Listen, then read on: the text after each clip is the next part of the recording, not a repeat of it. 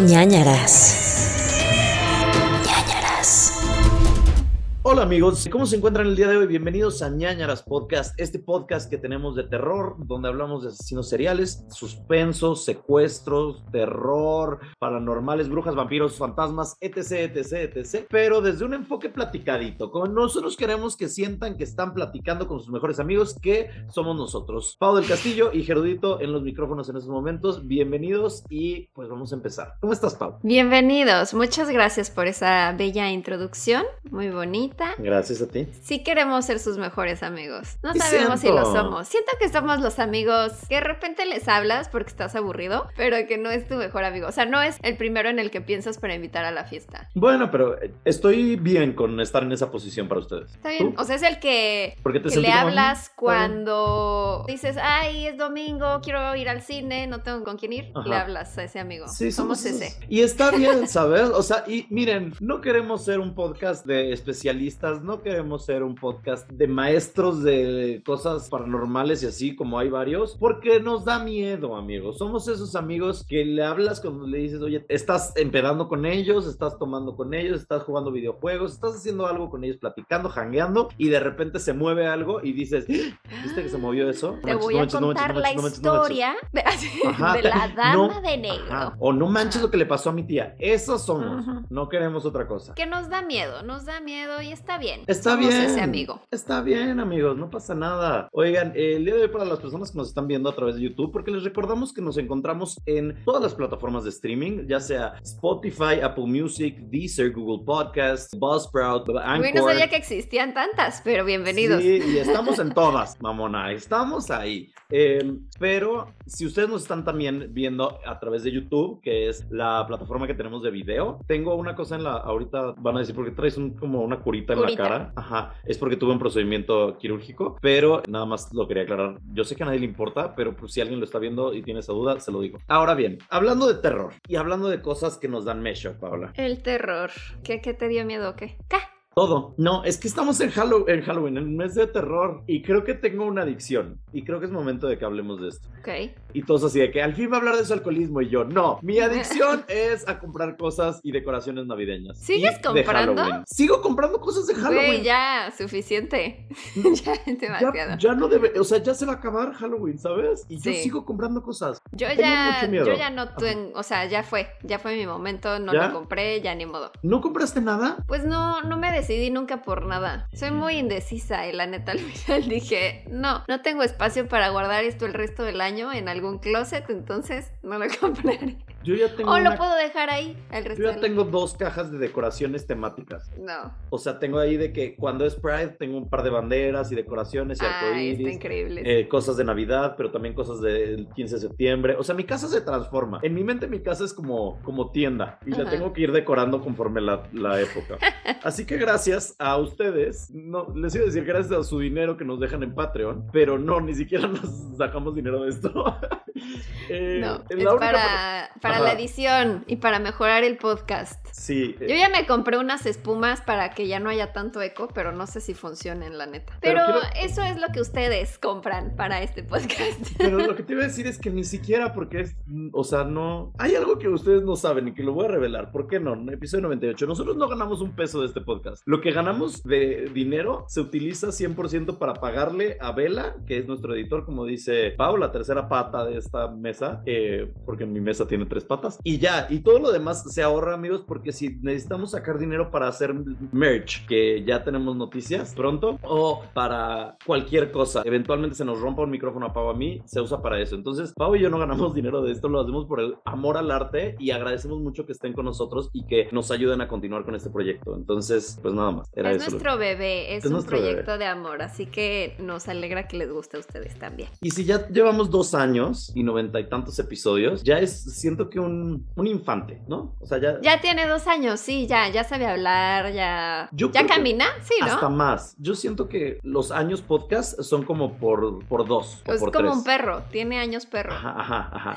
ya Este tiene pod- 20. Yo diría que este podcast ya tiene como unos... Es un nini, ya tiene como. En edad podcast 19. tiene como seis años, según yo. Ah, no, como yo ya que- me pasé. No, sí te pasa. Como, como que tiene seis años, ¿sabes? Como que ya sabe caminar, ya sabe hablar. Es inútil, porque sabemos que los niños son inútiles, pero No todos son inútiles. bueno, pero tampoco es como de que un adulto maduro perfecto, ¿sabes? Seguimos trabajando. Ok. Está bien, está bien. Lo acepto.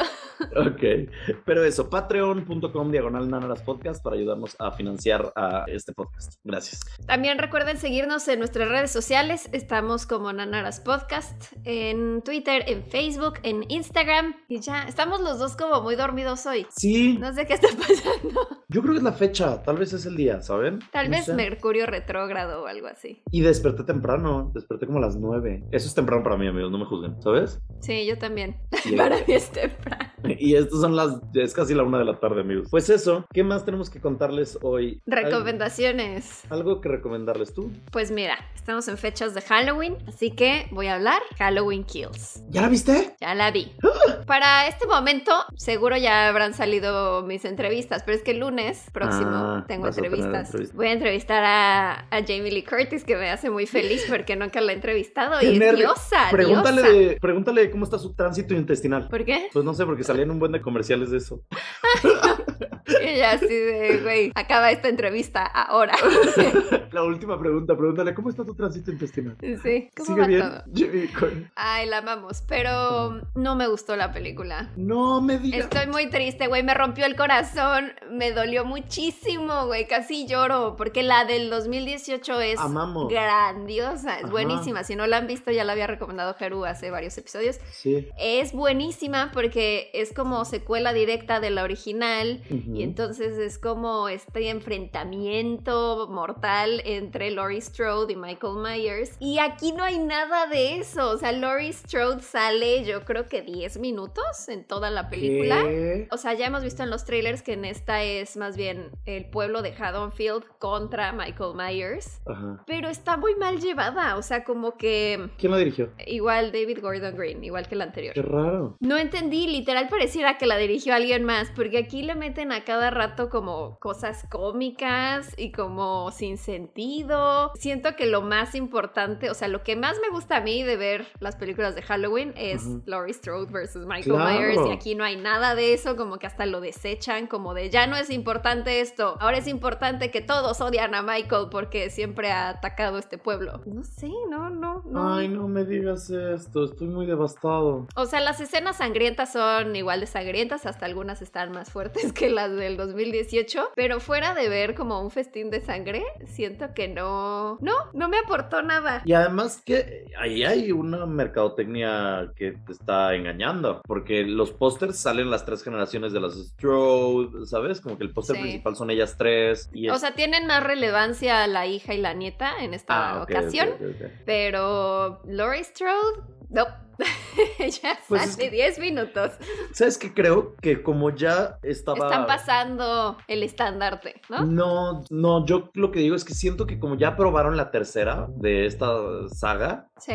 yo creo que el director dijo como, y pasa mucho, cuando ya tienes aprobada una tercera película y vas a hacer la segunda, lo digo como si yo fuera director. Ujú. Como que dices, voy a dejar todo lo bueno al final y la Sí. segunda es más como una transición a... Es que es completamente una transición porque, o sea, siento que deberían de salir seguidas porque esta nada más es como un relleno ahí Es en como medio. parte 1, parte 2. Sí, seguramente la tercera va a estar mejor porque Y va a estar llena de ya a partir de lo que vimos aquí van a suceder algunas cosas importantes, pero no, o sea, en esta siento que si no la hubiera visto no me perdía de nada. Tiene de hecho algunos momentos bien cursis de... No quiero, no es spoiler, pero hay otro paciente que se escapó del manicomio al mismo tiempo que Michael Myers Myers, entonces de pronto el pueblo piensan que es él y entonces están persiguiendo a ese señor que está ahí nomás como buscando ayuda. Ay, no, no, no, así pésimo. Y ya es más bien como este tema de la paranoia que se crea como entre las masas, que es como la muchedumbre de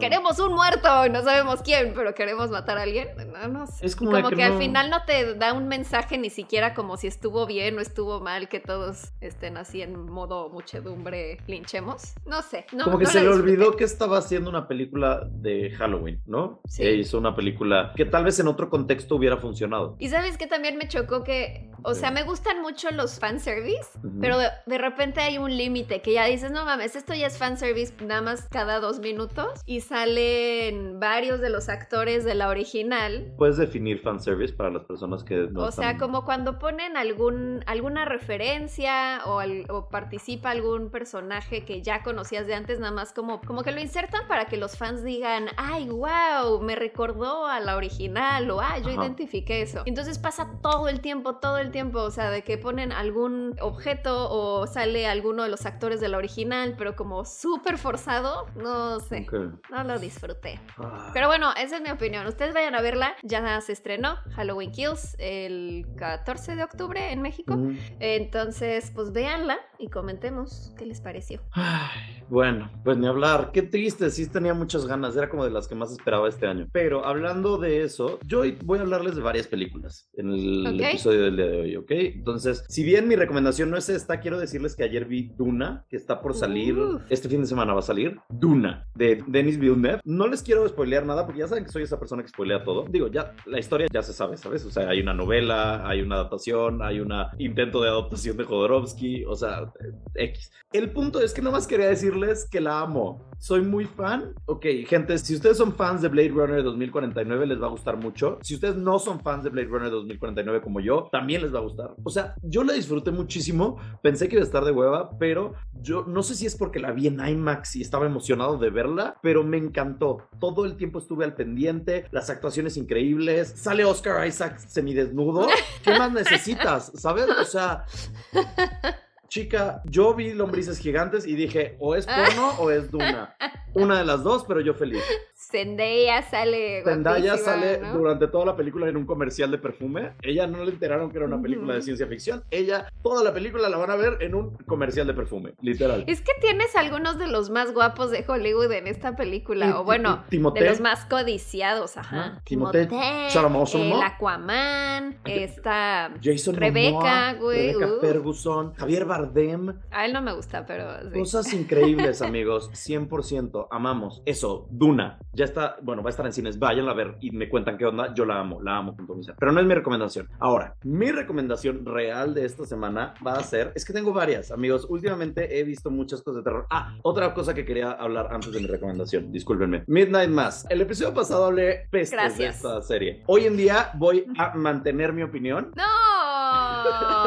Pero, pero, voy a atenuarla. O sea, voy a decirles, no sé qué va a pasar cuando salga ese episodio si la gente me va a mentar la madre o no. Voy a decirles una cosa hubo un par de episodios ya tirándole al final que me gustaron mucho. Creo que me parece que es el 6 o el 7. Me fascinó de que todo el episodio estuve al pendiente, me encantaron los diálogos, me encantó todo. Sigue no gustándome, perdón. Me sigue pareciendo letárgica, me sigue pareciendo que pudieron evitar dos, dos episodios, condensar cosas y ajá. Pero hay cosas muy buenas. O sea, sí creo que es una serie que se tiene que ver. Me parece que es una gran adición al mundo de los vampiros. Ya lo habíamos dicho que es de vampiros, ¿no? Y me parece muy interesante la conversación que existe en cuanto a la religión. Lo, me encanta, todo bien. Todo lo demás mantengo mi opinión, ¿ok? Ok. Pero ya no la odio tanto, a eso voy. No es maligno para mí, ¿sabes? Es, este, no sé. Sí, pero sí la tenías que terminar. Sí, tenía que terminarla. Sí, había, sí, en los últimos cuatro episodios yo creo que sí hay muchas más cosas que me gustaron. Ok. Ahora sí, mi recomendación. Les digo que he estado viendo muchas cosas de terror últimamente. Entonces, les voy a recomendar, la que le voy a recomendar el día de hoy, joven, jovenzuelo, jovenzuela, jovenzuele, allá en casita, se llama La Casa Oscura. Okay. The Night House. Esta película acaba de salir, la fui a ver al cine. Ah, no, mira, salió en 2020, pero apenas acaba de salir. Ah, sí, 23 de septiembre salió. Ok, hablemos de esta película. Rebecca Hall, la amo, gran actriz. Todo bien. La película dice, voy a leer sinopsis para no spoilearle. Eh, después de la muerte inesperada de su esposo, Eh, una maestra de primaria intenta volver a la normalidad tras el inesperado suicidio de su esposo arquitecto en la residencia que ambos compartían en Upstate New York. Una serie de sueños perturbadores comienzan a hacerse realidad cuando ella descubre una presencia fantasmal que se desvanece durante el día. Una búsqueda en su casa y en su matrimonio revela extraños secretos y misterios que ella debe resolver. Ok, eh, esta película tiene cosas increíbles, tiene jump scares buenísimos, es un suspenso bien chido, sobre todo para ver en el cine. La fui a ver solo, entonces me estaba cagando un poco de miedo, pero no sé amigos, no es la mejor película, ¿no? Digamos que en el tercer acto se revelan muchas cosas y a mi parecer no es suficientemente satisfactorio las respuestas. El final me parece como, ah, ok, me da vibra de neo horror. Está buena, o sea, no está mala. No quiero que digan como que, ay, está pésima. No, está buena para, si quieren ver una película de terror que no han visto y así, de suspenso, véanla. Tiene muchas cosas surreales. Mucho de la película pasa en sueños. Ok. Que ella tiene, la protagonista tiene, y entonces no sabes si es un sueño o es real. Sale un hombre desnudo. Amo que todas mis reseñas tienen que tener esto, ¿sabes? Es como parte importante de tu parte reseña. Esencial, ¿Hay sensualidad o no hay sensualidad? El reparto, ¿cómo se llama este hombre? Se llama Evan Johnny Peters. ¿A qué? ¿Johnny Cage? Johnny Cage. Ok. Es el esposo de Soja Mamet. Salió en X-Men. No los conocemos, pero. Days of Future Past. Pero ¿a quién interpreta? Es que no lo ubico. A Toad. No me acuerdo de Toad en esa Ah, película. Toad el de Mario. X, no está, no sé, pero tiene un cuerpazo y sale como que se le ven, o sea, todo bien, muy bien con él. Tiene unos tintes ahí, es que no quiero spoilearles, pero la- el tercer acto tiene unos tintes ahí como de cosas extrañas, ¿no? Porque piensas, en- eso, no sé, es como... Tu reseña sin spoilers es lo máximo. Es lo peor, es lo peor, no sé cómo eh, estoy sufriendo por no spoilerles nada. Ella sufre y sueña. Deberías hacer reseñas desnudo. así, güey, ¿no? Como diciendo, lo importante es que hay un hombre desnudo, Hay un hombre desnudo. suceden cosas. Reseñas honestas. Reseñas gays y honestas. Hay un hombre desnudo, ella Ay, haz sueña. eso. Haz TikTok Pasan de. Sí reseñas gays y honestas. Sí lo voy a hacer, amigos. Apoyen mis TikToks de ahora en adelante que los voy a empezar a hacer así. ¿Y ya? Véanla.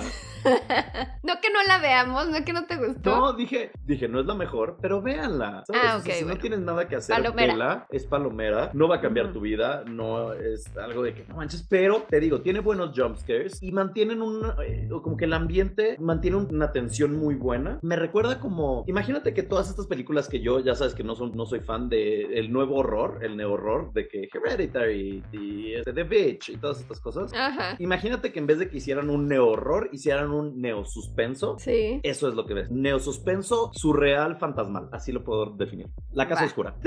Buenísimo. Listo, ya, gracias. Y, y miren, si no vean Duna, ya está. Esa será mi recomendación. Ya está. Ah, pues yo di una anti-recomendación. Bueno, les puedo dar rapidísima una recomendación. O sea, no, no me voy a clavar en esta, pero se estrena este 22 de octubre. O sea, cuando salga esto esta semana, sí. En Netflix se estrena la serie Maya y los Tres. Ah, Que miren. está muy bonita porque, o sea, no tiene nada que ver con el terror, pero hemos hablado mucho de mitología, de dioses y, y todo eso, y ahí salen muchos dioses. O sea, es que mezcla la cultura azteca, la maya, la inca y la caribeña actual. ¡Qué Entonces, chido! es como literal como videojuego de ir enfrentando diferentes dioses del inframundo. Entonces está como de que el dios de la muerte y el dios de las tormentas y así, está padre. Está muy bonita. Me encanta. Maya los tres, sí la quiero ver. El elenco de voces está bien padre. ¿Quiénes Que tiene a Zoe Saldaña, Diego Luna, a El García Bernal, eh, Kate del Castillo, Dani Trejo, Joaquín Cosío. O sea, todos los latinos importantes que puedas pensar están ahí. Salma Hayek faltó. Ah, Salma. Hayek, tienes razón, sí, hubiera estado buenísimo, Salmita. Sí, es la única que nos es falta. que ya estaba seguro ocupada en Eternals. Ya urge que salga Eternal. Pero bueno, esas fueron nuestras recomendaciones, nuestra sección de cine. Bueno, y de recomendaciones, porque a veces no recomendamos nada más películas. Ajá, gracias. Gracias. Esto cada vez se vuelve más un podcast de recomendaciones cinematográficas y de series y así. Podríamos tener un episodio especial donde solo habláramos de películas, ¿sabes? Yo nunca he sabido si les gusta la sección de recomendaciones. Chassi la odia, Chassi la saltan todas las semanas y Sí. nosotros esforzándonos mil. O sea, veces sí preguntan, como de cuál recomendaron, no me acuerdo, no entendí qué Ajá. dijeron, pero mm, avísenos, díganos en el grupo de ñañeros y así, ¿les gusta esta sección o no? O la hacemos más cortita, igual y nada más quieren así como el nombre de la película, la sinopsis y ya. Ahórrense sus reseñas honestas. Me encanta que 98 episodios después nos damos cuenta que cagamos algo. Que no les gusta. Ay, bueno, ¿qué más? ¿Ya vámonos a los casos? Vámonos a los casos. Ok, perfecto. Voy a empezar el día de hoy, amigos. Y hablando de películas. Otra recomendación. Sí, sí, sí. Yo les dije que hoy este episodio les iba a hablar de muchas películas. Ya, esta es la última película que les voy a hablar el día de hoy. Pero este caso en específico tiene una película que salió al respecto. Ujú. Entonces llevo, yo creo que 50 episodios diciendo, ay, quiero hacer este caso, pero quiero ver antes la película. Y al fin esta semana me acordé a tiempo y entonces vi la película, amigos, y les platicaré del caso y al final les platico de la película, ¿no? Chance y cuando les cuente el caso ya dicen como que, ah, ya sé cuál es. Bueno, es un gran caso, amigos. Ok. Para esto necesitamos transportarnos mentalmente a 1928, eh, Estados Unidos, ¿ok? Acaba de salir la película Wings o Alas en el cine. Es importante esta película, ¿por qué? Porque es la primera película en la historia en recibir el Oscar a Mejor Película. Ándale. O sea, en el 28 fueron los primeros Oscars. En el 29. Ah, ok. En el Hotel Roosevelt, Roosevelt, que es el salió en el primer episodio de este podcast. Estamos uniendo todo. cíclico A ver todo, si cíclico, están poniendo atención. y en música salió I Wanna Be Loved by You de Helen Kane, que eventualmente se volvería un hit aún más grande gracias al cover de Marilyn Monroe en la película Some Like It Hot. I wanna be loved by you. Ya saben cuál es, saben cuál es, ¿ok? Mm, no sé. ¿No? I wanna be loved by you es un clásico. Bueno, el punto es que salieron muchas canciones, no, ninguna las vamos a conocer. Esta es la más conocida hoy en día, ¿saben? Pero Sí. ese mismo año, específicamente, 2 de febrero 1928, un policía de Los Ángeles está patrullando un terreno en California cuando encuentra en un terreno un costal. Agarra el costal, dice, ah, ¿qué será esto? ¿Será papas? Ah, ¿qué es? Pues lo abre y encuentra ¿Un niño? El cuerpo de un adolescente con una herida de bala en el corazón, pero le faltaba algo. a este, Un brazo. La cabeza. Ah, y entonces, este cuerpo, que además, no sé cómo lo definieron, pero pues, tal vez por el tono de piel o yo qué sé, era un mexicano. Y entonces güey, ¿cómo apodaron- pueden saber eso? No sé, no lo sé, no lo sé. Entonces lo apodaron. O sea, en- porque aunque tuviera cabeza, ¿cómo puedes saber que es mexicano? Podría ser de Guatemala, de Honduras, de Hindú. cualquier otro país de Sudamérica. Ajá, o, o de India, o de Egipto, o de... Ajá. No sé, digo, Sí, por no la es como nada más cercanía. por el tono de piel. Bueno, a Yo lo mejor y con las huellas, Y también porque pues. California está pegado a, a México, ¿no? Tal vez era, bueno, su el punto, posición. el punto es que lo denominaron y lo apodaron el mexicano sin cabeza, Ay, no. lo cual me parece onda. horrible, horrible, horrendo. El Es como titular de diario amarillista. Como han visto, ¿has visto estos diarios que tienen aquí en México de que se llaman como el metro y el gráfico y así que son sí, horribles? Y ponen cosas como de que eh, Eso, como el mexicano sin cabeza. no, sale la foto ahí del siquiera hacen como Siempre son con albur. chistes. Ajá. horrible. Como de que se muere un gay y ponen como, ¡qué putazo! Y es como que, Ay, no, qué ¿qué horror, pedo, güey. El ¿Quién otro día vi que pusieron de cuando se cayeron las redes sociales, bueno, más Ajá. bien Facebook e Instagram y así, y decía, se agarran del pájaro.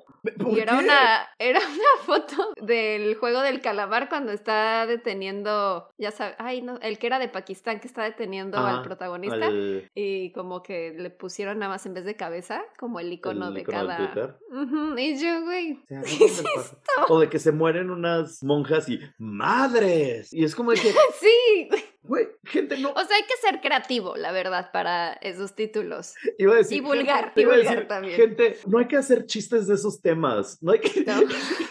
y yo de que hago esto cada semana, gracias. Sí. Perdón. Seguro Bueno. ese es tu trabajo de lado, o sea, tu tra- ay, guacala, es como pochismo de tu side job, tu trabajo de lado, tu trabajo secundario, Ajá, tu trabajo de noche, o de, no sé, tu otro alterno. tu trabajo alterno. Ajá. Sí, escribo titulares para el metro y el gráfico. Porque además pensé un gran titular para esta historia, pero se las voy a revelar más adelante y me siento muy, muy mal por haberlo pensado, pero. ok. Eh, Ay, bueno, no, cancelación. mexicanos sin que. No, no, no, no, no. Bueno, o sea, si está fuerte, Ay, no. me dices y ya. Y no se enterarán ustedes, ñañeros, porque lo vamos a cortar. No, no Ok. está tan fuerte, no está nada fuerte, no está nada fuerte. No, Está bien. olvídenlo, no está nada. Bueno. Pero te van a cancelar por tus pensamientos. Así de, Gerudito pensó algo horrible y se cortó para protegerse, pero sigue pensando algo horrible. Pero no saben qué. Puede ser que todo esto sea una farsa y una ilusión. No, les voy a decir al rato. Bueno, a ver, no está tan grave, no está tan grave. Está. Solamente que siento que tiene sentido con la historia. Bueno, X. Meses después de esto, del mexicano sin cabeza, el 10 de marzo de 1928, había un niño de nueve años, bueno, no meses, unas semanas después de esto, había un niño de nueve años llamado Walter Collins Jr. Walter iba caminando al cine, su mamá trabajaba durante el día, entonces fue al cine caminando, tu, tu, tu, tu, tu, y alguien lo secuestra. La mamá de Walter, como les digo, se llama Christine. Christine, y era divorciada, por lo que pensaron que quien había secuestrado al niño era su propio padre o enemigos del padre porque el padre estaba en la cárcel. Ahora, ella declara en varios medios sobre, güey, mi hijo desapareció, que desapareció, que desapareció, ¿qué pedo? Ayúdenme, ¿no? Y entonces se vuelve como noticia nacional, se vuelve un caso muy mediático porque pues también eran personas blancas, ¿no? Digo, el mexicano sin cabeza claramente no hubo pedo, pero ahora sí, hay un niño desaparecido blanco y ahora mega pedo. Sin embargo, la policía de Los Ángeles no tenía pistas, no tenía rastros de qué había pasado con Walter y la gente entonces empezó a presionar y presionar y presionar y atacar a la policía y ponérsela fuera de la comisaría con pancartas y todo esto por decir no están avanzando suficientemente con el caso y no están encontrando a Walter. Entonces, esto pasó. Walter es el niño. Walter es el niño, Walter es el niño. Y seguimos sin Christine no. saber cómo se llama el que no tiene cabeza. Al rato lo ah, digo, después lo identifican, pero... ahorita no sabían. Ajá, se llama como Ariel o Alvin, Alvin. Alvin. Como y las ardillas. Ay, sí que. ah, bueno, es que mi. Ahorita cambió otra vez mi título de este no. podcast con eso. Bueno, presionan a la policía de que, güey, encuentren a Walter. Semanas después, 16 de mayo, vuelve a suceder. En esta ocasión, los hermanos Lewis y Nelson Winslow desaparecen cuando iban camino a su casa después de una reunión del club de yates. Pasan semanas, meses y no hay rastro ni de los hermanos ni de Walter. Christine entonces empieza a ser más y más vocal en cuanto a los medios y dice, creo que la policía no está haciendo lo suficiente para encontrar a mi hijo. Entonces necesito que se pongan las pilas y que revisen más sospechosos, más pistas, que vayan a más lugares porque cada día que pasa mi hijo no está aquí y corre peligro. Ujú. Entonces, un día recibe una llamada a Christine y es el capitán de la policía. Y entonces le dice, Christine, buenas noticias, encontramos a tu hijo. Entonces, Christine se emociona cañón y entonces le mandan fotos, le enseñan fotos, o bueno, va a la comisaría y le enseñan fotos del niño y el niño se parece, digo, fotos de esa época, y el niño se parece, es, o sea, el niño, ¿no? Ujú. Y entonces ella se emociona cañón y ella paga para que lo traigan de vuelta porque lo encuentran en Iowa, no, en Illinois, perdón, en Illinois. Estaban en California originalmente, Ah, ¿no? y entonces dice como, pues, ¿qué hace esta allá? Pues seguramente lo secuestró alguien, se lo llevó y lo encontraron, ¿no? Entonces paga para traerlo de regreso a California y el público, bueno, el mega trending topic de 1928, ¿no? Entonces el reencuentro se vuelve todo un caso mediático donde llega el tren del niño y hay prensa y hay un buen de gente viendo y está la policía ahí y todo esto para ver el final de esta terrible historia. Entonces la policía feliz de colgarse la medallita de que puta, ya, bueno, ya encontramos al niño, todo bien, resolvimos el caso, ya no nos van a criticar. Y entonces baja el pequeño Walter del tren en el que venía y corre a abrazar a Christine, a su mamá, y le dice, mamá, mamá. Y entonces la abraza. Y entonces todo el mundo llora, es un momento de que final de película, todo hermoso. Y Christine voltea con la policía y le dice, este no es mi hijo. No. Y- pero el niño sí dijo mamá, mamá. Sí, sí. Ya verán por qué. Ya todo, todo tiene sentido más adelante. Está actuado. Ajá, la policía habla con ella y le dice, no, mija, porque ya habían pasado cinco meses. Entonces le dice, no, mija, es que los niños crecen bien rápido. Entonces, chance, o sea, mira, ¿por qué no? Y esta es una frase textual. ¿Por qué no lo pruebas durante unas semanas? si no lo regresa. Güey, ajá, como si fuera Amazon Prime, como si fuera un Mm. coche, ¿sabes? Ok. Tú prueba al niño. Devolución. Chance sí es el Güey, ni tuyo. siquiera la ropa puedes hacer eso de que, oye, me la puedo probar y si no me No. queda te la regreso. No, si ya le quitaste la etiqueta, ya no. ¿No? Entonces pasan tres semanas y Christine regresa a la comisaría después de estar tres semanas conviviendo con este niño y dice, güey, no es mi hijo. Y hasta saca como registros dentales del dentista de la familia y dice, mira, estos son sus dientes, estos son los dientes del otro niño. No es. Y la maestra dice de que, güey, no es. ¿Sabes? Los, los alumnos de la escuela, no es. Todo el mundo dice que no es. Le dice eh, esto a la policía y los policías, como buenos hombres heterosexuales y géneros machos, amaron que ella les dijera que estaban equivocados y que la habían cagado, ¿no? Ya sabes, porque les encanta que los corrijas. Entonces decidieron, oye, Christine, por tus problemas, por lo que acabas de sufrir y por todo este embrollo, te vamos a dar unas vacaciones. Entonces la mandan al manicomio. No, güey. Por decir este no es mi hijo. Ajá, que no era su hijo. Entonces dice, no, estás histérica. La meten en contra de su voluntad bajo el código 12, que es cuando alguien está siendo, y digo entre comillas, siendo difícil o una molestia. Porque bien increíbles son. Entonces dicen, pues ya métela al manicomio, está histérica, es mujer. Ni reconoce a su propio hijo que nosotros sabemos que es su hijo. No mames.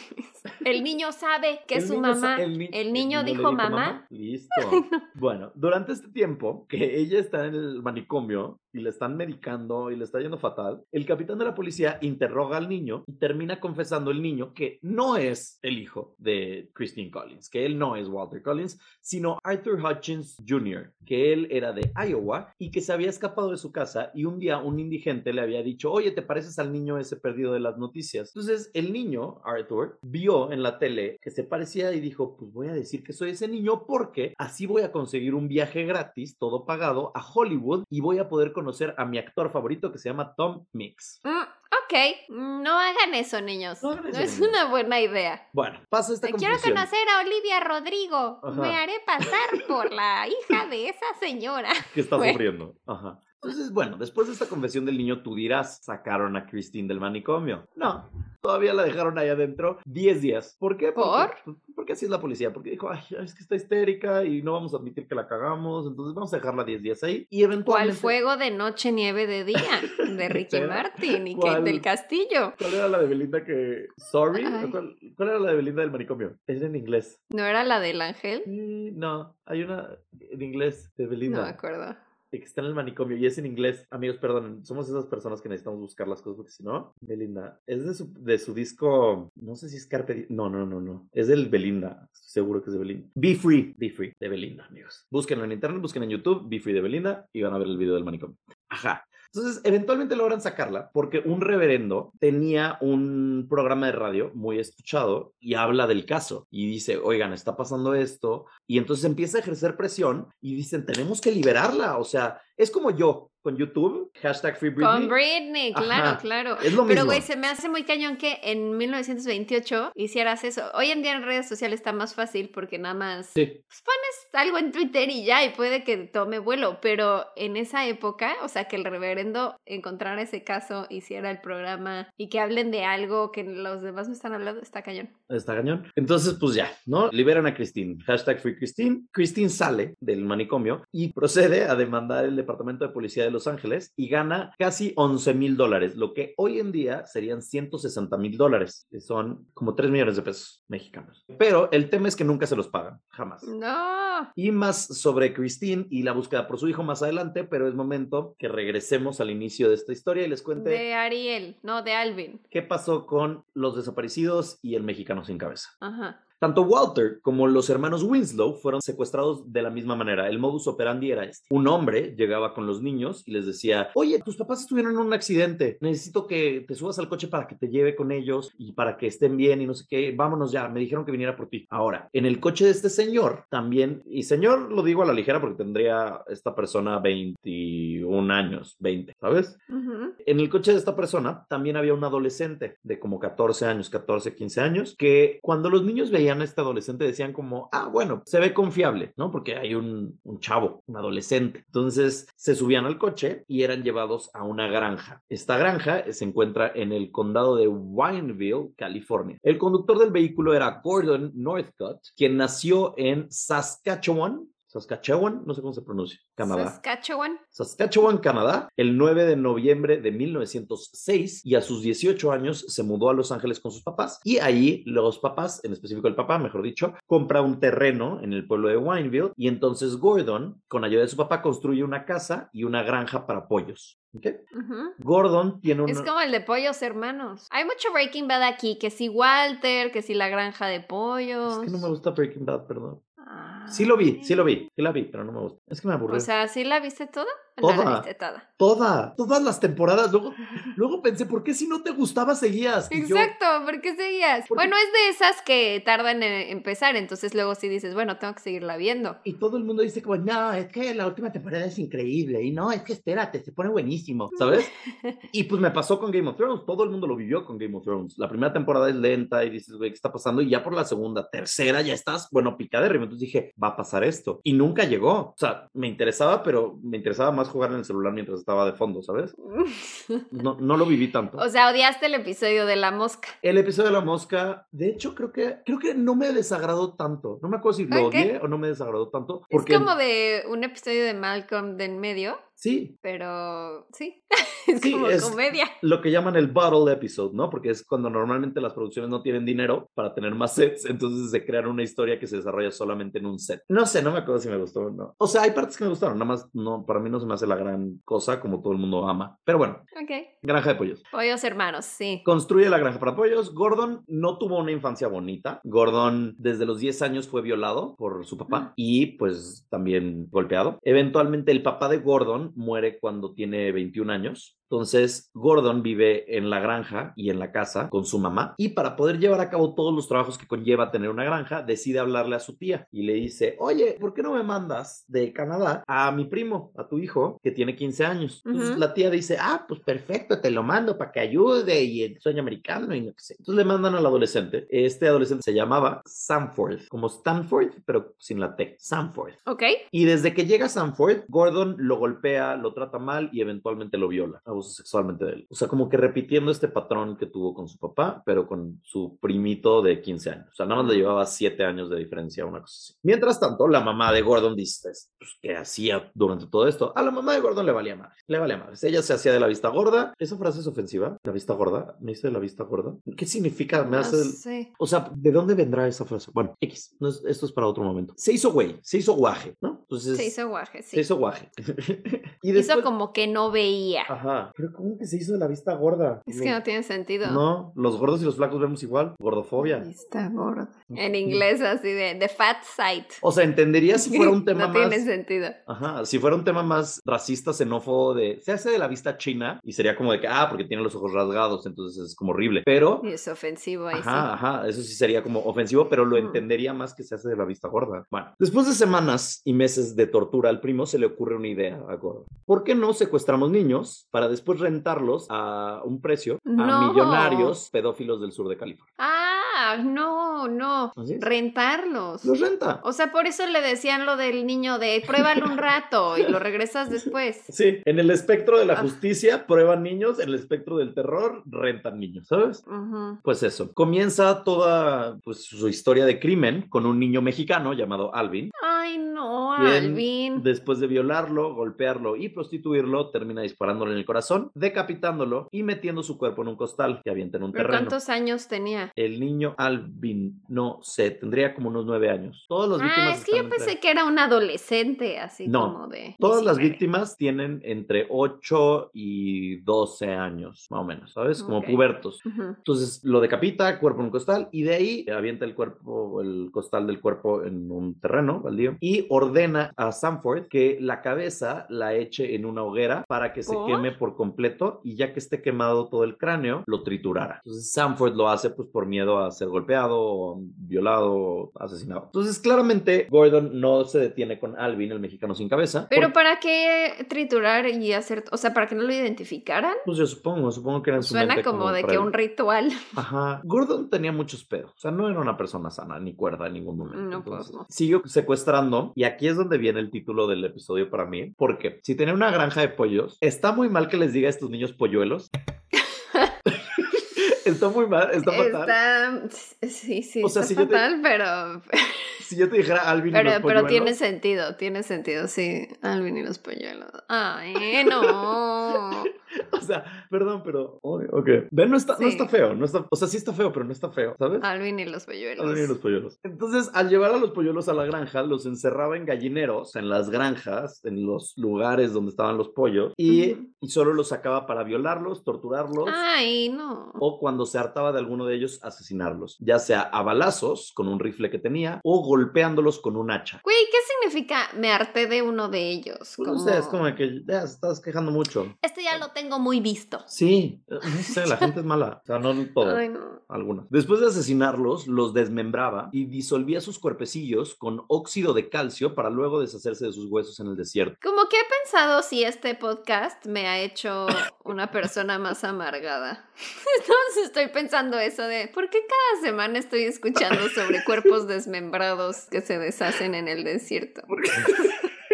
¿Por qué? ¿Por qué no? ¿Por qué no hablar de lo mejor que pasa en el mundo? Las mejores noticias que ha tenido el Sí. mundo durante todas las semanas. Sí, sí, por eso sigo muchas cuentas como de noticias de bondad, ya sabes, y puras cosas bonitas, ajá, porque Creo que sí me afecta escuchar esto todas las semanas, porque yo antes pensaba que el hombre era inherentemente bueno No. y ahora creo que no, que nacemos malos. No, yo, yo creo que el hombre es maleable, yo creo que el hombre es perfectible y yo creo que el hombre, nadie es bueno y nadie es malo. Bueno, ¿sabes? sí, nadie es así completamente bueno ni malo. Ajá, no existen villanos y no existen héroes. Todos somos héroes en nuestra propia cabeza y hacemos villanías para otras cabezas. Oye, eso fue muy sabio Estás de mi parte. hablando, sí, muy Muy, profundo. muy sabio y muy filo. Pero Bienvenidos a este también podcast. mucho de cabezas Sí. en el Pues es episodio de que- Alvin. Pues es que mira, si ya tuvimos un mexicano sin cabeza, que yo sea el No. mexicano que sí tiene. No. Perdón. Ay, pero sí siento que, sí, siento que me ha amargado Perdóname. el Pero podcast. 100 episodios. ¿Tú no después. sientes eso? Bueno, ya te gustaban los asesinos seriales. Ya me gusta, pero- me volvió más precavido y cauteloso, ¿sabes? Veo la bruja del otro día y digo como, uh, el otro día iba caminando por una calle medio no muy confiable y venía alguien atrás de mí y lo apliqué, volteé, agarré mi celular y volteé como para verlo y dije como, ah, será esta calle, no sé qué, y se siguió de largo y traía como un bat. Yo dije, Ay, güey, qué pedo. Dije, Eso como de la purga. Era como un bat de los de piñata, ¿ya sabes? Ajá. Estaba en un mercado, estaba cerca de un mercado. Ay, no, güey, eso es paranoia, ¿ves? Es paranoia, nos está haciendo mal el podcast. Sí planteé la historia como si, güey, casi me asesinan y en realidad Sí. estaban al lado de un lugar de piñatas. Ah, el güey nada más yendo a comprar su piñata con el palo listo.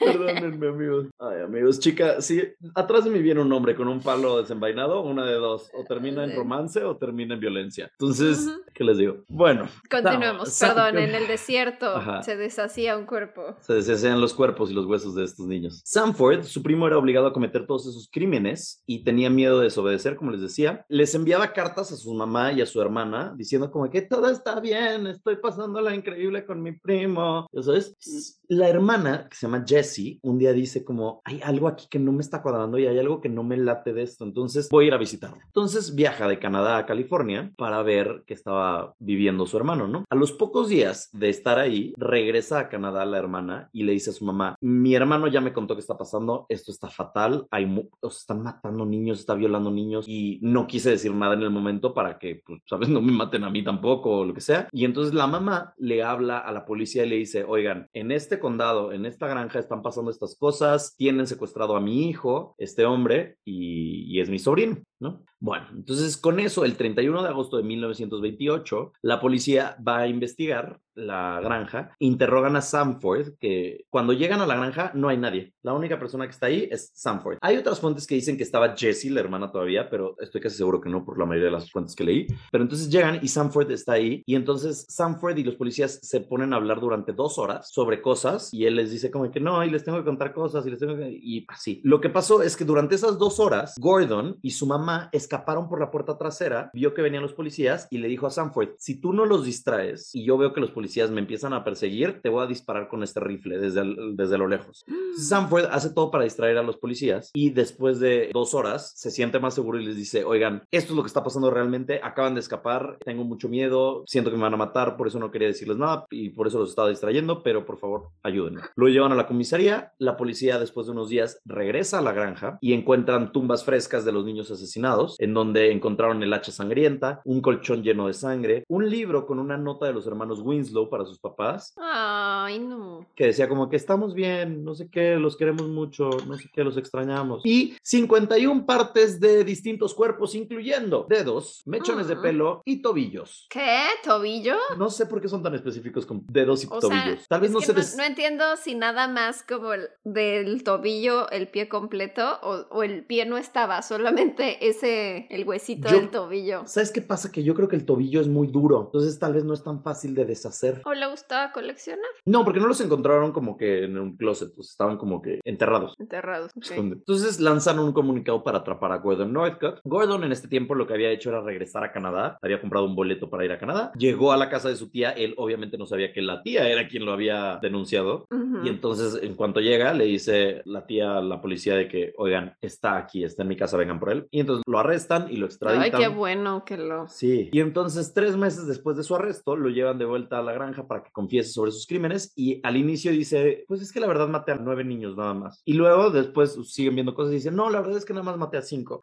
Y entonces, después de todo esto, la policía no entiende a cuántas personas realmente mató, ¿no? Se asume que mató aproximadamente a 20 polluelos. No. Al final confesó solo haber asesinado a Alvin, el mexicano, sin cabeza, y su mamá dijo, su mamá también la arrestaron y ella dijo, no, yo fui la que mató a Walter, ¿eh? yo maté a Walter Collins, pero entonces la sentencian a ella. O sea, ¿por qué dijo eso? ¿Para que no lo para acusaran a él? Ajá. Ah, ya. Para proteger Yo a su sí, hija. ¿por qué anda alardeando de eso? Como, No. Fui yo, ¿eh? Fui yo. No, como Shot. que, como para atenuar todos los casos que tenía Gord- Gordon. Entonces la sentencian con cadena perpetua por ser mujer, pero después encuentran que no hay suficiente evidencia, entonces sale en menos de 12 años la mamá. La mamá también confiesa, es súper raro porque en el juicio ambos están, güey, de que mal. La mamá dice de que en un punto, no, es que Gordon ni siquiera es mi hijo. De hecho, es hijo de mi ex esposo que había violado a mi hija. Y entonces, ajá, entonces Gordon no es mi hijo, es mi hijastro y mi nieto a la vez. Guácala. Y dice, de hecho, sobri- eh, O sobrino. sea, guácala el, el señor violando a la Ajá. hija y entonces, oh, sí, una luego- línea ahí de incesto. Y luego dice, no, de hecho, mi sobrino Sanford no es primo de Gordon, sino es, es, mi, es medio hermano de Gordon, porque también es hijo de mi ex esposo. Entonces, güey, no sé, se arma como un tema de que caso cerrado de la doctora Ana María Polo, este, hasta las mejores familias, la doctora Laura, digo, doctora, la- Laura en América. La doctora Laura. En No. donde, güey, Ya pero- le diste un doctorado, wow. No, hombre, la Laura. Y entonces, X, al sobrino a Sanford lo mandan a un internado por su complicidad en los crímenes y porque, pues, al final fue el que reveló todo y confesó y todo esto. Entonces, nada más lo mandan a un internado durante años y luego regresó a Canadá, tuvo una familia, todo bien. De hecho, se murió hace unos años, unos 20, 30 años. Y la hija dijo, como mi papá era una buena persona, pero vivió unas circunstancias horribles, no sé, whatever. A Gordon lo encontraron culpable de matar al mexicano y a los hermanos Winslow. Y en el jurado, lo cual es un dato interesante, el juez dijo, no puede haber mujeres en el jurado porque ellas no pueden ser expuestas a tantas violencia. Porque ¿Qué? Ajá.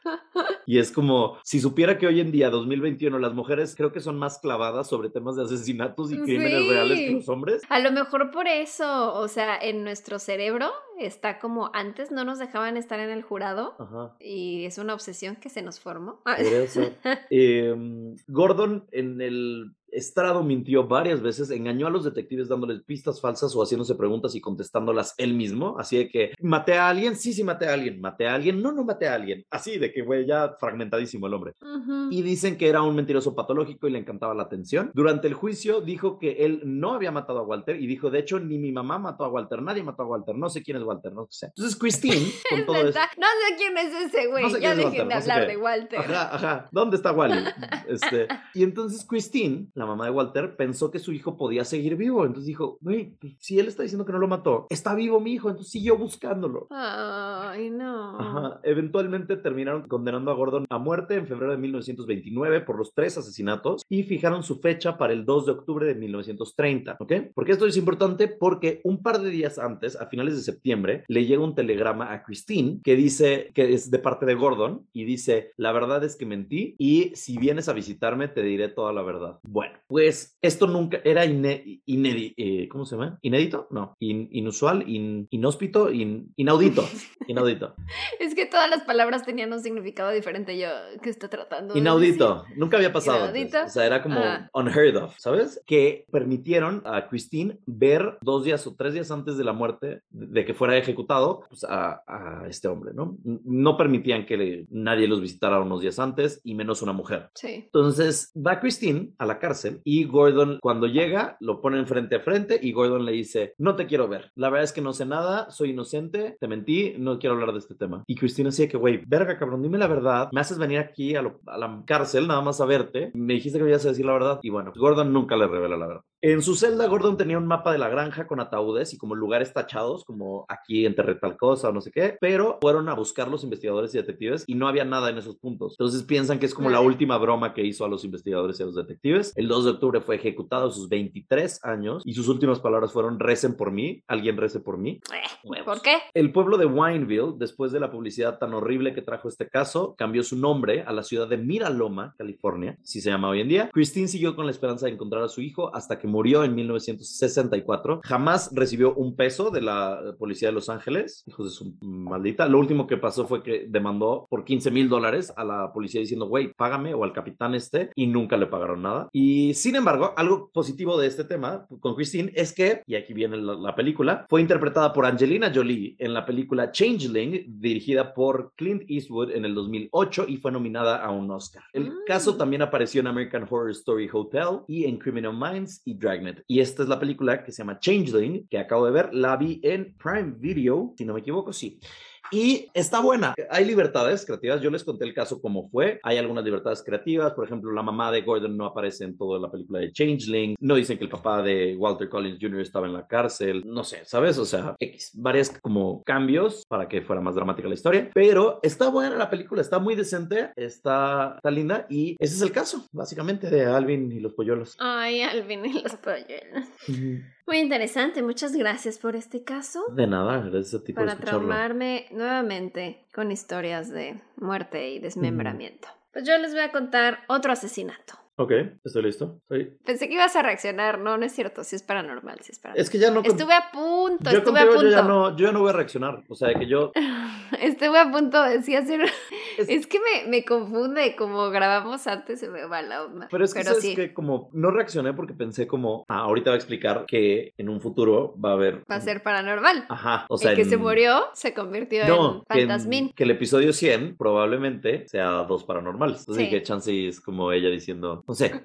Podemos tantear aquí, Ah. cambiar de historias. Ok, estoy listo. ¿Si es paranormal o es asesino? Sí, sí es Ah, paranormal. ok, ok, ok. Ok, les voy a hablar de Rainham Hall, que es un castillo, mansión inglés en Norfolk, Inglaterra, y es uno de los más embrujados del Reino Unido. Es reconocido porque aquí se tomó la foto más famosa de la historia de un fantasma. Ok. Vemos, no sé si realmente sea un fantasma lo que está en la foto, pero Rainham Hall es propiedad de la familia Townshend de Rainham y se dice que el fantasma más famoso de este lugar es el de Dorothy Townshend, también conocida como la Dama Café, que siento que está muy chafa que tengan güey, la Dama Café. La dama café está horrible. La dama de negro está padre. La dama de blanco, la dama de blanco, rojo. de rojo, pero café. La dama de gris también está padre, pero café. Hay una Dama Café. Ok. Le llaman así porque se dice que se le ha visto usando un vestido café brocado, que era un tipo de tejido de lujo Ok. en los vestidos de esa época. El broqué. Uh, muy fancy ese. Mm. Es como un encaje. Sí, es muy fin, es muy finísimo. Muy finísimo, muy Ajá. lujoso. Pero ¿quién era la dama café y qué hace ahí? Pues la leyenda dice que Dorothy, originalmente Lady Dorothy Walpole, vivió de 1686 a 1726. Ok. Y era hermana de Robert Walpole, quien usualmente es reconocido como el primer primer ministro de Gran Bretaña. Ella fue la segunda esposa de Charles Townshend. Así se llamaba era- el de Los Ángeles de Charlie, ¿no? Charles Townshend. Sí, Townshend Agency, según yo. Ah, mira, no sé. A mí me recuerda, según yo es Peter Townshend, el de The Who. Mm, No sé, es como un, un apellido muy fancy inglés. Pero bueno, ella era la segunda esposa de Charles, quien era famoso por tener un temperamento violento. Y se rumora que Dorothy tuvo un amorío con Lord Wharton. Ya está muy Bridgerton. este Bridgerton. Sí, lo estoy viviendo. Y entonces, cuando se entera el esposo, o sea, Robert Walpole, también se entera la esposa de Lord Wharton, con el que tuvo el amorío, y entonces complotean y dicen, vamos a encerrar a esta mujer porque es una indecente, ¿no? Ah, Obviamente hay que castigar a la mujer. Claro. seguramente cayó no en sus redes. opción. No hay otra ¿no? opción. Es mujer. Con eso ya es suficiente para castigarla. Y entonces el esposo dicen, vamos a encerrarla en Rainham Hall, Ajá. que era como la, la mansión de la familia, pero realmente no estaban viviendo ahí en ese momento. Como del campo, ya sabes, Ah, como a ok. nuestra mansión de fin de semana. Y entonces ella le dice como la condesa de Que era la esposa de su amante, le dice como de, ay, ven, vámonos de fin de semana. O sea, bien perra, o sea, como que le engañó. Pero ella sí sabía. Ajá, o sea, era el plan de los esposos cuernudos. Ajá. Fue como de, vamos a encerrarla, entonces tú invítala, de que, ay, vente, vamos a pasar el fin de semana acá, no sé qué. Y entonces se van juntas a la mansión esta, y entonces ahí es cuando su esposo la encierra a Dorothy. Rapunzeleada, di. Sí, exacto. Y pues a partir de eso no la dejarían volver a salir. Ella ya tenía hijos, ni siquiera la volvieron a dejar salir para ver a sus hijos ¿Qué nunca hijos más. de mierda? Ajá. Sí. Y entonces pasó el resto de sus días en Rainham Hall hasta que murió de viruela en 1726. Esta historia me recuerda mucho a la de La maldición de Bly Manor, Ajá. de la serie Sí, sí, de sí. igual Mike Flanagan de Netflix. La primera vez que se registró un avistamiento del fantasma de la Dama Café fue en Navidad de 1835. Estaban haciendo una cena de Navidad y una mujer llamada Lucia C. Stone dijo que Lord Charles Townshend la invitó a ella y a varios invitados a Rainham Hall, incluyendo al coronel Loft. Estaba el coronel y otro invitado de apellido Hawkins caminando hacia sus habitaciones por la noche cuando de pronto vieron a una mujer y les llamó la atención porque estaba usando un vestido muy antiguo. De café. Güey, en, en plan, what are you wearing? O sea, Oye, ¿y ellos quiénes son para juzgar? pues es que eran muy fifís en esta cena. Entonces, sea, güey, ¿por qué trae un vestido tan anticuado? ¿Qué es esto? Y ya, pero la vieron como de lejos y ya, nada más les llamó la atención el vestido. A la siguiente noche, el coronel Loftus dijo que volvió a ver a esa mujer, solo que en esta ocasión como que se sintió atraído hacia ella para acercarse más y cuando la vio más de cerca se dio cuenta que su cara resplandecía y como que botaban mucho que había dos cuencas vacías, no tenía ojos. Eso es horrible. Entonces, no había ojos ahí. Entonces se espantó mucho, se fue corriendo, le contó a todos. Y a partir de eso, varios trabajadores del lugar abandonaron Rainham Hall y ya nunca más regresaron. En 1836, el capitán Frederick Marriott, que era un escritor amigo del autor Charles Dickens, quiso hacerse el vivo. Yo siento que quería escribir una novela, o sea, como que dijo: Este es mi momento de gloria, voy a, voy a tener una experiencia, puedo escribir una novela de esto. Y entonces dijo: Yo quiero pasar la noche en el cuarto más embrujado de Rainham Hall. O sea, obviamente era amigo de la familia Townshend, entonces era como de, oye, me quiero quedar en el cuarto más embrujado. Porque según él tenía la teoría de que realmente no había fantasmas, sino que habían ladrones locales que pues hacían así como cosas, ¿no?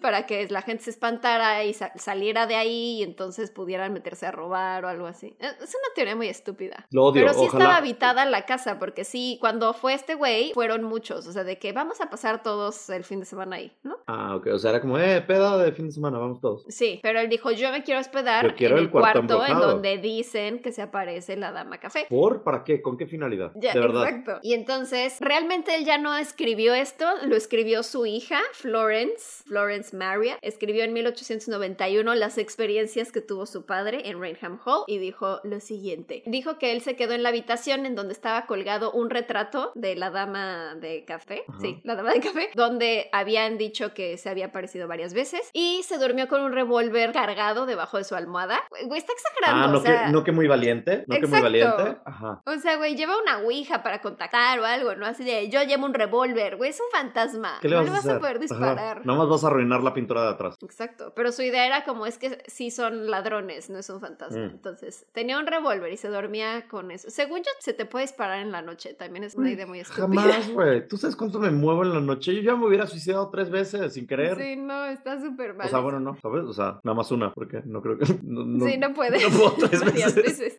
Pero bueno, entonces pasó dos noches ahí, dijo que no vio nada. Pero la tercera noche fue la última, porque después de ahí se fue de la mansión muy asustado. Lo que pasó la tercera noche es que ya se iba a ir a dormir, se estaba desvistiendo. De Hombre desnudo. sí, no, estaba semidesnudo, porque estaba, decía que estaba en calzones y camiseta. Uy. Bueno, hombre semidesnudo, check. Ajá, en ropa interior, Ajá. en paños menores. Y entonces le tocan a la puerta y eran dos de sus sobrinos jóvenes, como unos adolescentes, que le dijeron, oye, ¿qué crees? Nos acaba de llegar, güey, como si fuera Amazon, Amazon Mm. victoriano. Nos llegó un arma súper novedosa de Londres. eh, ven a verla a la habitación. Como que en esa época el juguete predilecto de los hombres victorianos Aristo- era... Aristócratas. Ajá, de güey, tengo un nuevo rifle. Y entonces era de, no mames, me llegó el nuevo rifle Nimbus 3000. ven a verlo a la habitación. Ven a ver mi rifle. Ajá, sí, a lo mejor este es un, un código homoerótico Ajá, otra vez. homoerótico. Ajá, como de, güey, ven a la habitación. Güey, ¿quién es eso? Sí, o sea, era como las 12 de la noche y estos güeyes Sí, como era. de, ven a la habitación, tenemos que enseñar el rifle, pero estoy en calzones, No, no, importa, pasa nada, trae. ven, ven. Es- y trae tu rifle, vamos a pulirlos todos. A ver cuál dispara primero. Sí, se sabe, hermana. He de vivido. hecho, sí, porque justo dijo como de, o sea, tomó su revólver y dijo, pero tengo que llevar esto por si nos encontramos a la dama café. Ja, ja, ja. Chica, yo sé, yo he vivido esos, esas fiestas. Esto es código. Hoy en día se llaman fiestas circuit. ¿Qué es eso? La circuit ¿no? No. No estamos listos para eso. No estamos listos para esa conversación. Adelante. Ok, lo voy a googlear.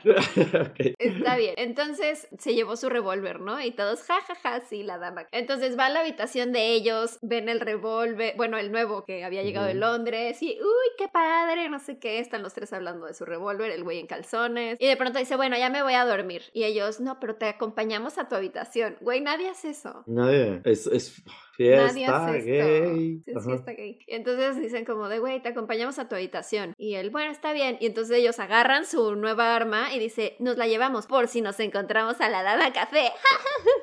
y se ríen todos, ¿no? Ajá. Su nueva broma. Entonces van los tres con sus dos armas, güey, súper machos ellos, súper valientes, pero los tres hombres con sus dos armas En en, calzones. el pasillo, en calzones, y ya se habían apagado todas las velas del pasillo, o sea, ya no se veía nada. Y entonces van ahí en el pasillo oscuro y de pronto ven hacia el final del pasillo que hay como alguien que trae una lamparita de, de estas como de Ujú. gas, ya sabes. Sí, sí, sí. Y se veía nada más como tantito la llama a lo lejos. Y era como de, ah, no mames, ahí viene alguien. Y vieron que era una mujer. Y entonces uno de ellos le susurra a, al otro. No, dijeron como, debe Ah. de ser una de las empleadas que va a una de las habitaciones de las Ujú. otras empleadas. Y el otro así de, ay, no mames, pero estoy en calzones. Y ya sabes, como que Uh, modestia de la época y entonces a los lados del, del pasillo habían habitaciones, pero tenían como doble puerta. Ajá. O sea, como que estaba primero la puerta exterior y luego una interior. Y entonces el güey se mete como detrás de la puerta exterior como para taparse, ¿no? Y entonces los otros dos pues siguen y también se van ahí con él. como a Ay, taparse. ay, con- Dios. Siento que los tres estaban encuerados, la verdad. Claro, claro que era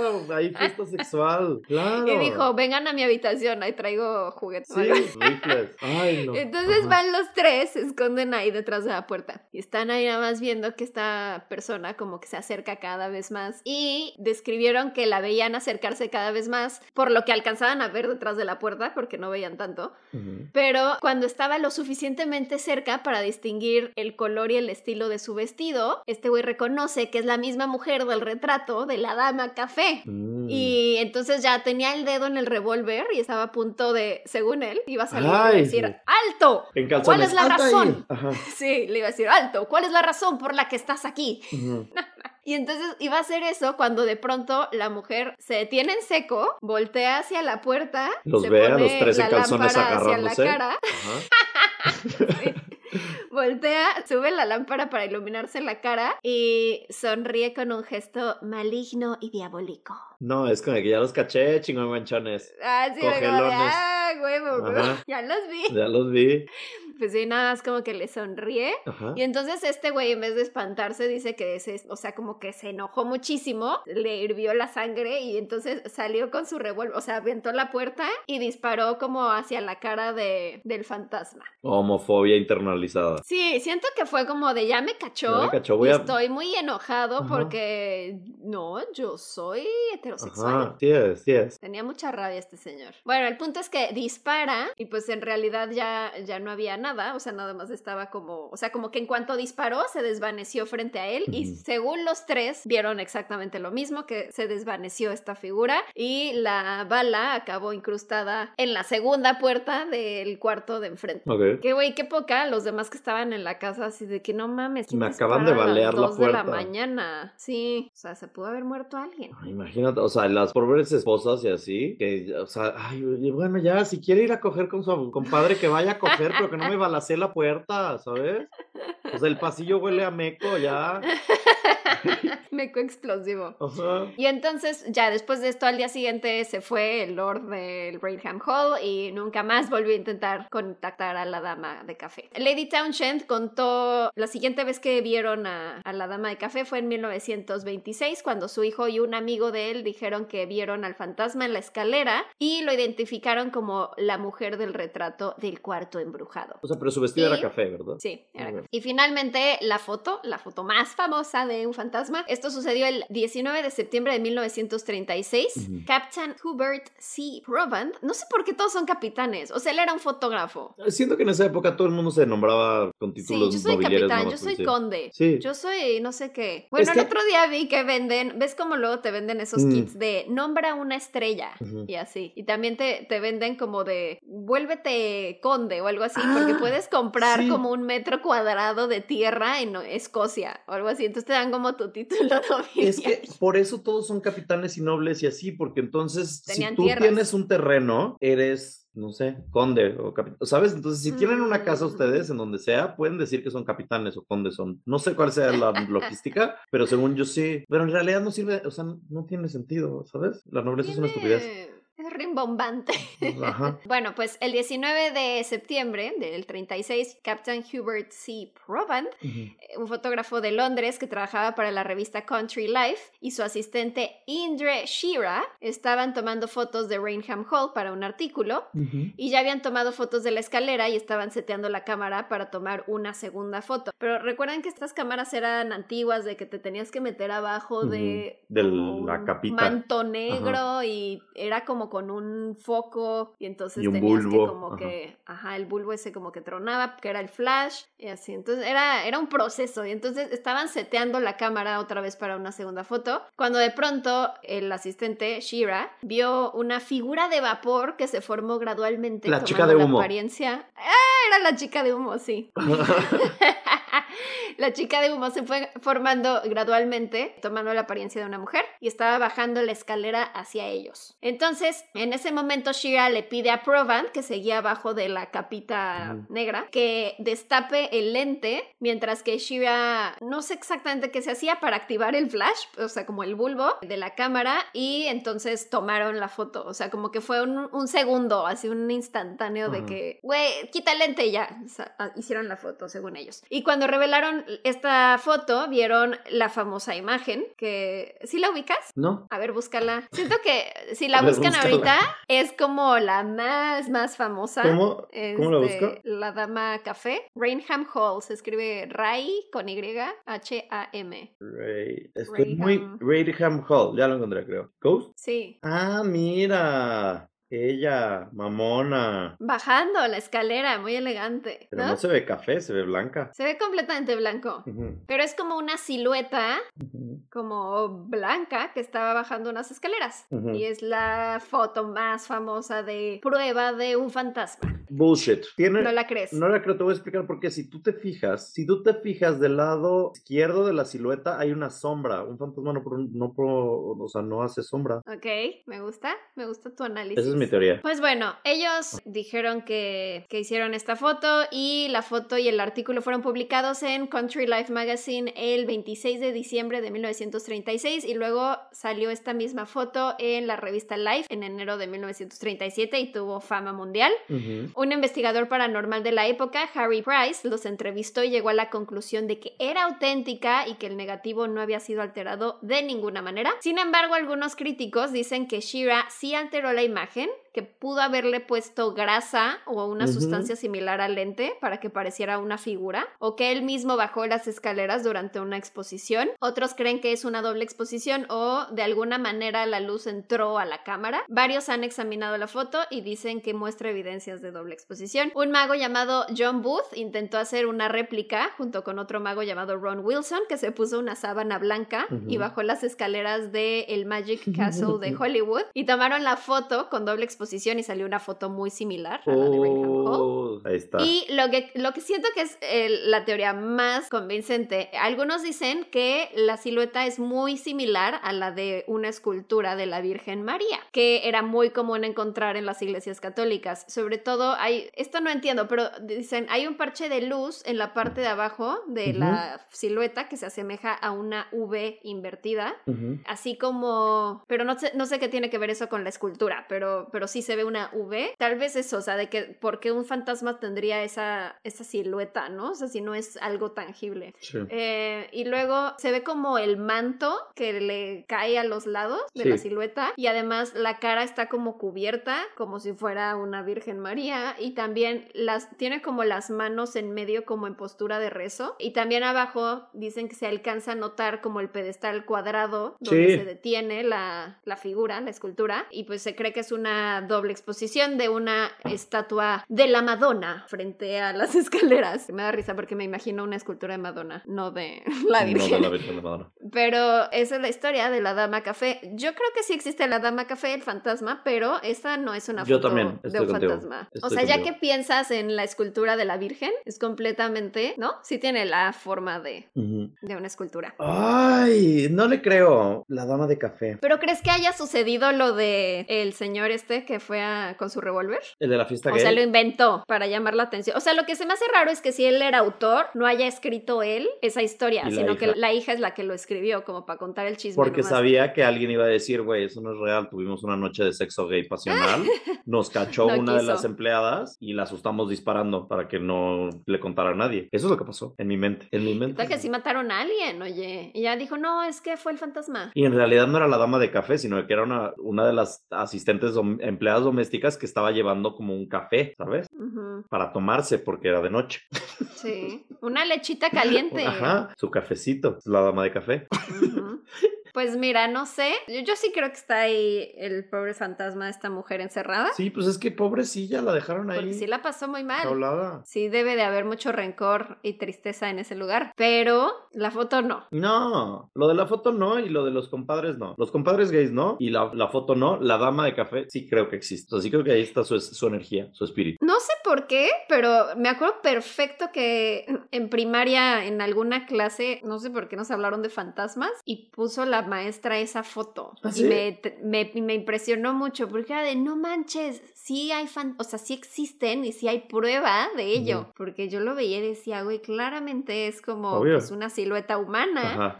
Y ya, y como que ahorita que investigué, yo dije, no manches, sí es completamente falso. Bueno, no sé, no lo podemos asegurar, pero yo creo que es falso. No, yo creo que, ajá, como decimos, yo creo que ella sí, eh, o sea, su espíritu sí podría estar ahí porque sí estuvo bien feo lo que le hicieron de enjaularla ahí, pero lo demás no se lo creo. O sea, lo de la pulida del rifle, no, no, No. chavos, ni la, ¿Y la foto? ni la foto. No. No, no se las Díganos ustedes qué piensan. Díganos, cuéntanos. Y pues con eso damos fin a este bonito episodio número 98 del podcast ñañaras. Ojalá les haya gustado, ojalá se hayan divertido con nosotros y hayan aprendido un poco más de lo enfermo que está este mundo y de lo raro que puede ser. Nos despedimos con una frase como todas las semanas. Esta semana mi frase de despedida va a ser, ay, ñañaras, dos mexicanos con cabeza. Ñañaras, ven a pulir tu rifle. Los amamos. Bye. Bye.